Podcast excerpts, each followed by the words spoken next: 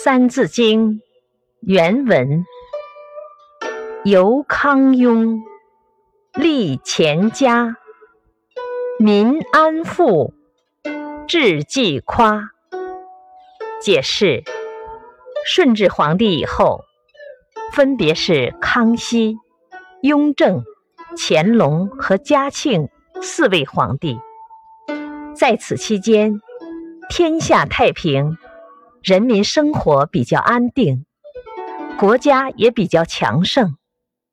启示：清朝在康熙、雍正、乾隆时期，经过同外部侵略势力及内部分裂势力的斗争，建立起空前统一和巩固的多民族国家，在内地设立了十八个行省。